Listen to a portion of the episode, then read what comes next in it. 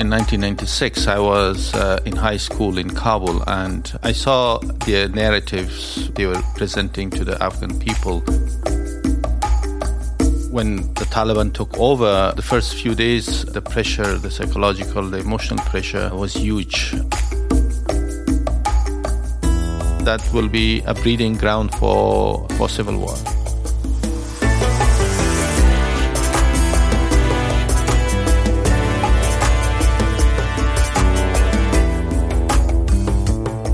Hallo und herzlich willkommen beim allerersten Blickwechsel, dem VEDC-Podcast für einen neuen Blick auf die Welt. Mein Name ist Sibylle Straubinger, ich bin die Direktorin des Vienna Institute for International Dialogue and Cooperation, kurz VIDC. Vielleicht habt ihr schon unsere Nullnummer euch angehört. Wenn nicht, dort könnt ihr jedenfalls genaueres über das VIDC erfahren und warum es Blickwechsel, unseren neuen Podcast, überhaupt gibt. Daher geht's jetzt gleich ins Thema mit meinem heutigen Gast Ali Ahmad. Ali wurde in Afghanistan geboren, hat 34 Jahre dort gelebt und in Kabul Medizin studiert.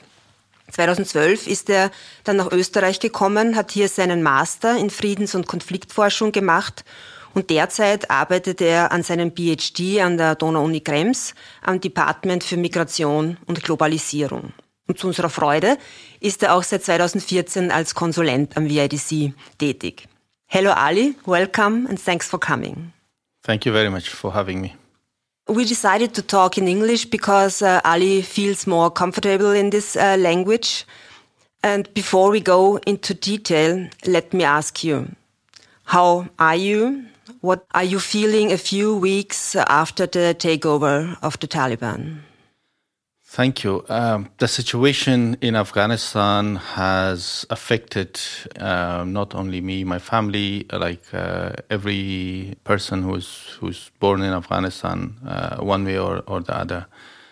And when the Taliban took over, uh, so the first few days, you know, the the pressure, the psychological, the emotional pressure uh, was huge, uh, and it got more and more as the days passed by. As uh, I've I've seen the changes, uh, the progress, the development since 2001 in Afghanistan, where I lived uh, and got my education, and I was part of you know part a small uh, a small part in in the change, and and to see things collapse suddenly it, it does have uh, you know a negative impact um, you know not only me which I've I've I've been going through but also my family and people that I know. It's been really difficult weeks. And the more we see now the situation evolving it's getting more depressing. So you closely follow the developments in your former homeland for many years uh, for professional but also for private reasons as you said, you still have family and a lot of friends in Afghanistan. So, what do they tell you about the current situation in the country? The immediate victims of this whole change have been have been women, and uh, there is a big number uh, in my extended family, like a big number of girls and, and women who were teachers, who were studying, going to school, uh, they all have been banned. And uh, when we talk, they they uh, express a frustration. They uh, they express a sense of dismay and you know unclear future. Uh, that what will be the future in in three four years or next year. And when I speak with a very limited number of friends and former colleagues, most of them have already left the country, but a very small number who are still there it's just a sense of frustration that you see amongst all all Afghans. It is not the people that I'm in touch and, and in contact. Uh, they're not necessarily supporters of Taliban, and they're not necessarily supporters of the former government. Uh, but they're just normal people, and they want to have a life and, and have an education and have have a right to school and to to work, and that all has been taken. On the top of that just they don't know what what happens next, what happens tomorrow or the day after tomorrow or, or in a few months, and that frustration when they share it with me as just as a friend, as somebody just to listen to them as, as a member of family, or uh, it's it's frustrating. It's uh, it affects me here uh, psychologically and emotionally. and I have no solutions for that.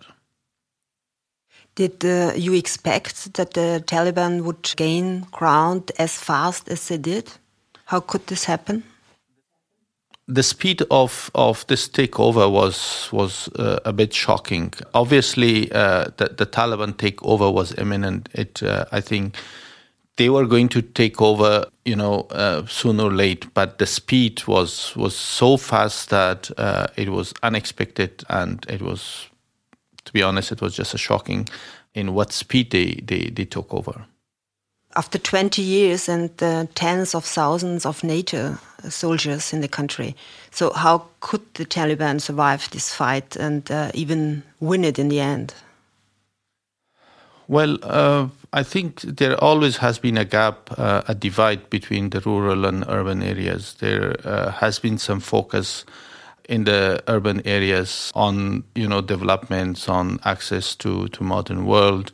But the fight uh, in my understanding has a lot focus on rural on rural areas where people were were killed were bombed. And from the taliban side they they uh, because they were suffering in, in rural areas they, they they were targeting people just civilians and innocent people in the cities in urban areas.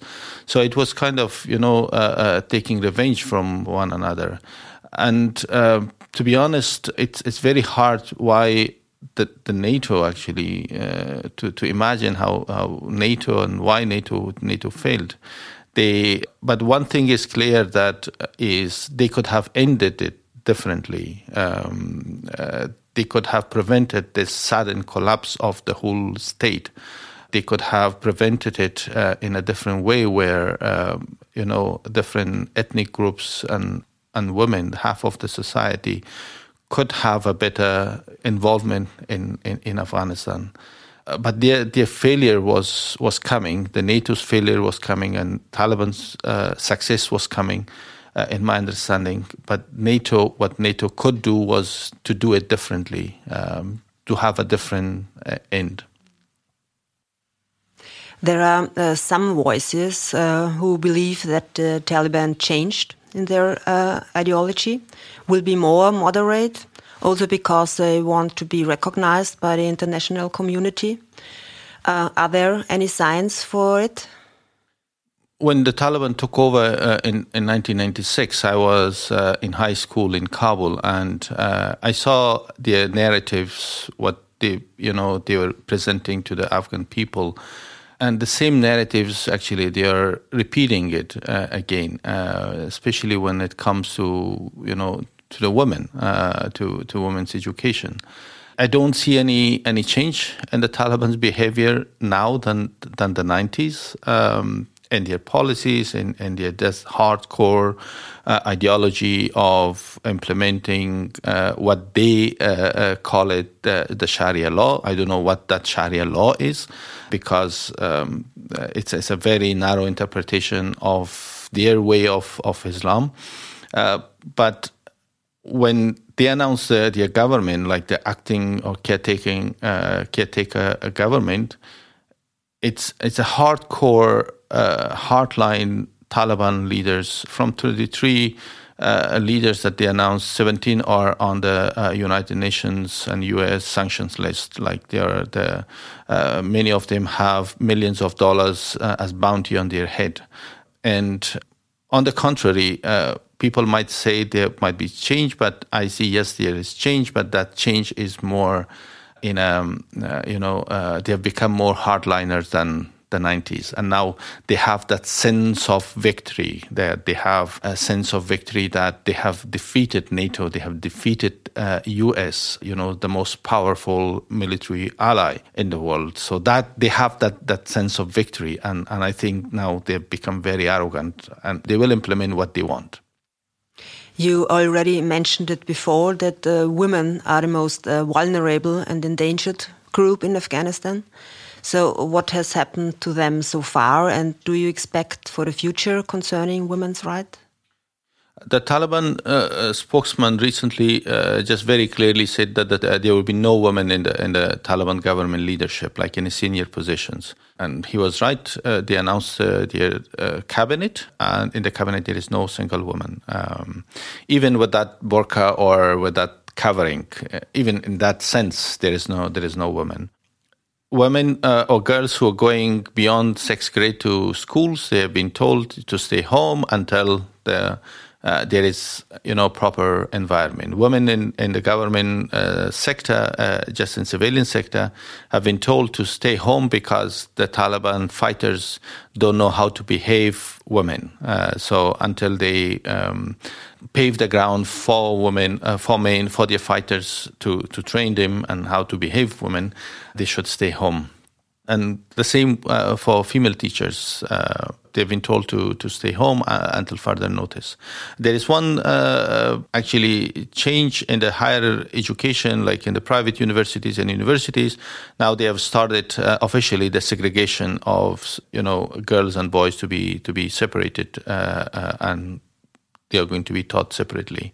Uh, and um, it is their official stance. And I just saw uh, some pictures coming out of private university uh, showing that girls and boys were uh, in, a, in a segregated uh, classroom. The only sector that women are allowed to go to work, that's the health sector. The, the female doctors have been told and encouraged to go to work as, as normal. But the rest is um, it's, it's kind of a complete ban.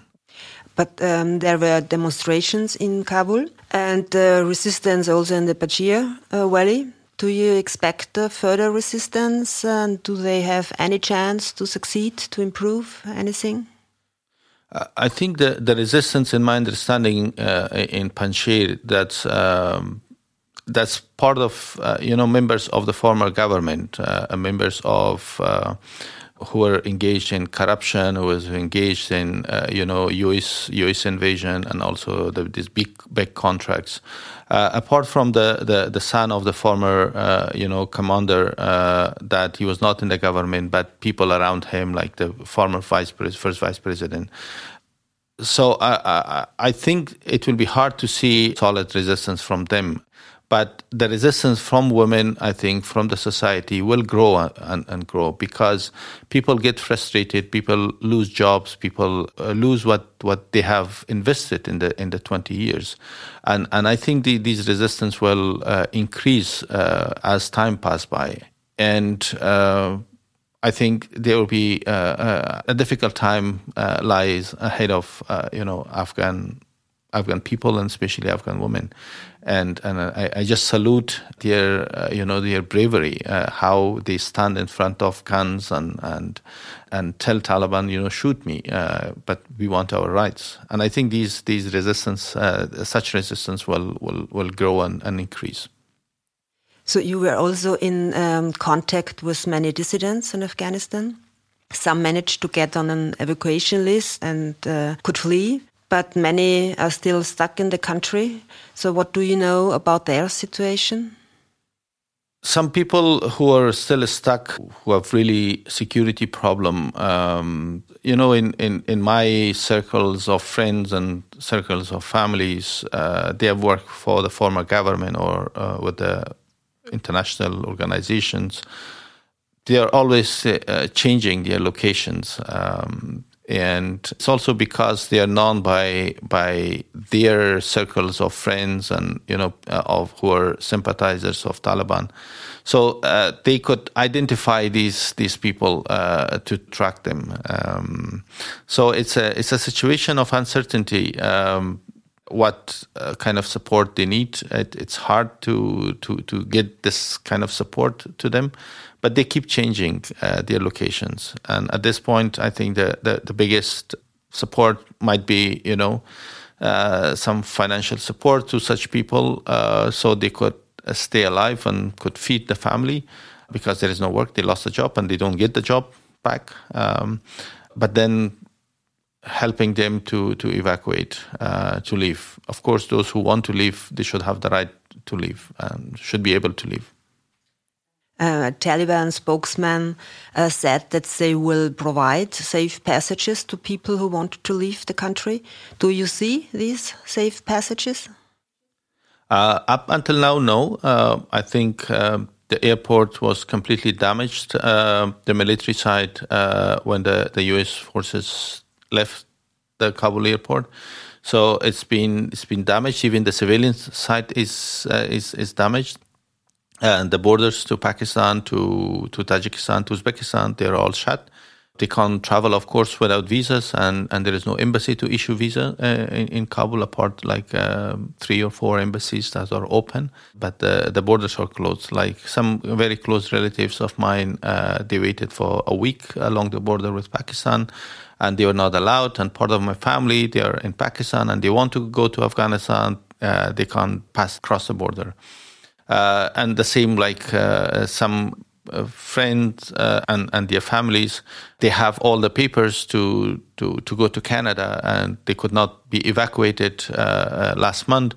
And now they are told to go to Uzbekistan but they can't go because the borders are closed and they, they are not allowed to go without visa. And there is no uh, embassy in Kabul to issue them a visa. So this this is a very difficult situation at this point. I think once the the uh, Kabul airport uh, reopens, then we'll see how how Taliban stick to their promises. They have already broken their promises. By the way, uh, they said they will have an inclusive government or at least people from different ethnic groups, uh, but it's uh, it's mostly. Um, yeah, not mostly, but all Taliban uh, leaders are in the government. So they have already broken their promises, and I don't think they will stick to, to their promises. I hope they stick to the promises to to provide safe passages. So we mainly talked about the political situation, but uh, the economical situation is terrible as well, especially for internally displaced people. So how is the humanitarian situation in the country at the moment? I think, uh, uh, per statistics, almost half of the population from around 35 million population, they are, they are facing uh, humanitarian catastrophe. Yes, uh, there are several millions of internally displaced people uh, across Afghanistan who have been displaced by war. And Kabul itself, where uh, a lot of international media focus has been on the Kabul airport and also now on how Taliban uh, uh, formed their government and, and to some extent to the protests in Kabul. But, uh, you know, there is no focus on or there is no attention on what happens on those internally displaced people living in Kabul, not in, in the countryside. And, and they live in a horrible situation and shortage of food, shortage of, uh, you know, uh, hygiene, this is all something that uh, Afghan people are, are, are facing. At least uh, more than half of the population, based on the international organization statistics. So, um, coming to the end of our talk, I would like to ask you what are your expectations for the next months? So, where do we go from here with Afghanistan? I see uh, a growing mobilization by the Afghan diaspora in, in Europe, in America.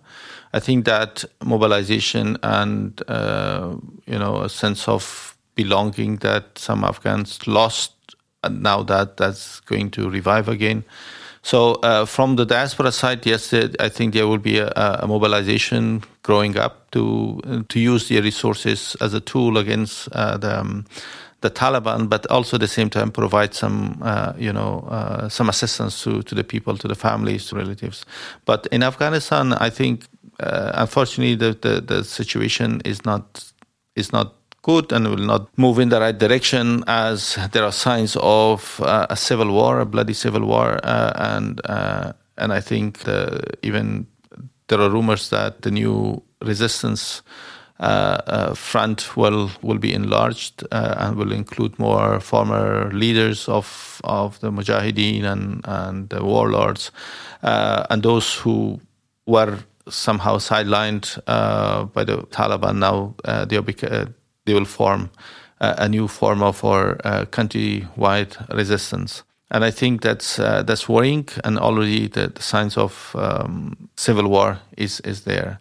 But Taliban, the way they have the power, uh, it's also a worrying sign that the regional countries, uh, including China and Russia and, and Iran and Pakistan, they're they're crucial in in, in their survival, and and I think uh, China has already promised uh, to to to support, um, and and Pakistan is the backbone of of the Taliban. Uh, Taliban will not survive without the support, direct support of, of Pakistani intelligence and, and military. So those those countries will keep Taliban alive, but that will be a breeding ground for uh, for civil war.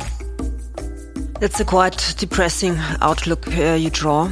So I really hope that your family, your friends will stay well and manage to get themselves uh, into safety. Thank you very much for talking with me and uh, sharing very personal insights. Thank you. Thank you very much.